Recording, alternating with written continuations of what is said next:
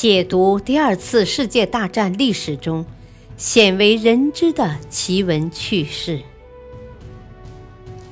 全景二战系列之《二战秘闻》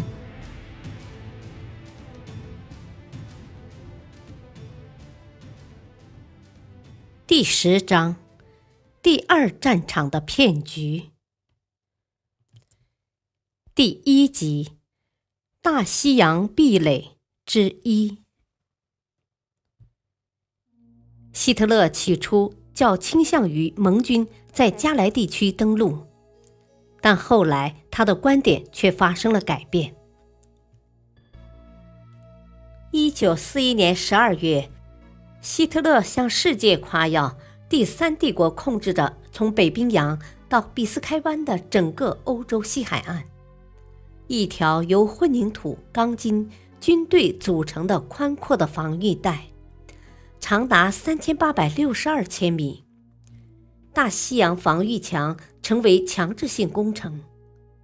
一九四二年春，防御工事正式动工，二十五万人在这里劳动，每周七天，每天十二个小时，耗费了一百多万吨的钢铁。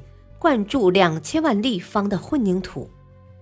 西线最高指挥官伦德施泰特陆军元帅不相信凭这堵墙就能阻止盟军。非洲军团前任指挥官隆美尔陆军元帅把这堵墙称为希特勒一个虚构的理想国。一九四三年一月，美英卡萨布兰卡会议决定在西欧登陆。三月。成立以英国陆军中将 F. 摩根为首的盟军最高司令参谋部，开始着手制定战役计划。五月和八月，罗斯福和丘吉尔在华盛顿和魁北克会议上商定，盟军于一九四四年在西欧登陆，以配合苏军实施战略反攻。十一月至十二月。罗斯福、丘吉尔和斯大林在德黑兰会议上商定，美英盟军在一九四四年五月于法国北部地区登陆，其行动代号为“霸王”。与此同时，盟军在法国南部进行牵制性登陆。之后，美英任命陆军上将艾森豪威尔为盟国欧洲远征军最高司令。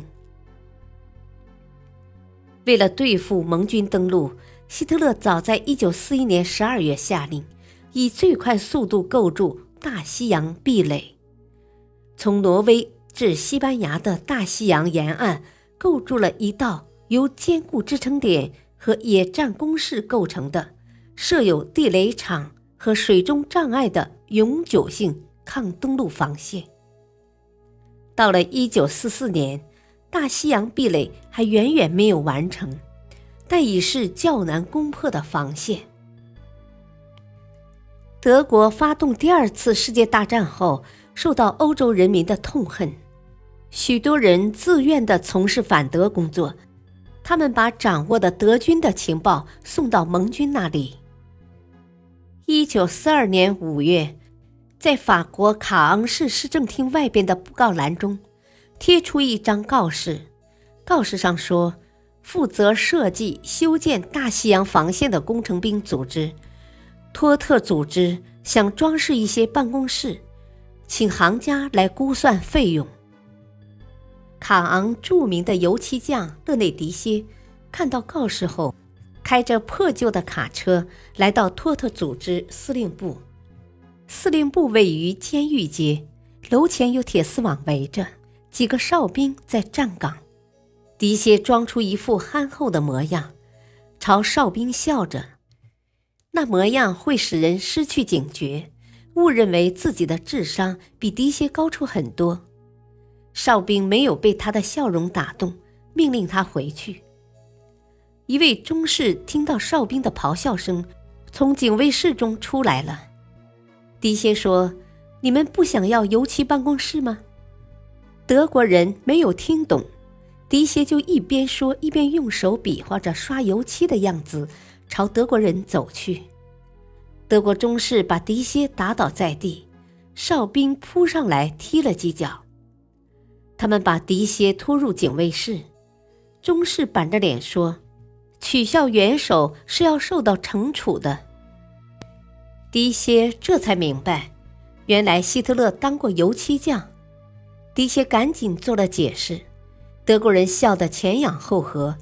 狄歇被带着去见一位年轻的中尉。中尉问他涂刷两个办公室的墙壁要花多少钱。狄歇说他只收最低的费用。中尉笑着带他来到建筑总管的办公室。总管喜欢裱糊办公室，告诉狄歇裱糊浅黄色带蓝色骑兵的图案，或者深蓝色带大炮图案的糊墙纸。狄歇说：“可以带来一些样品，让总管满意。”总管让迪歇明天到这里裱糊办公室。第二天上午，迪歇夹着一卷糊墙纸的样品来到总管的办公室。总管把样品摆在桌子上，认真的欣赏样品。一位军官走进总管的办公室，把大堆地图放在总管的办公桌上。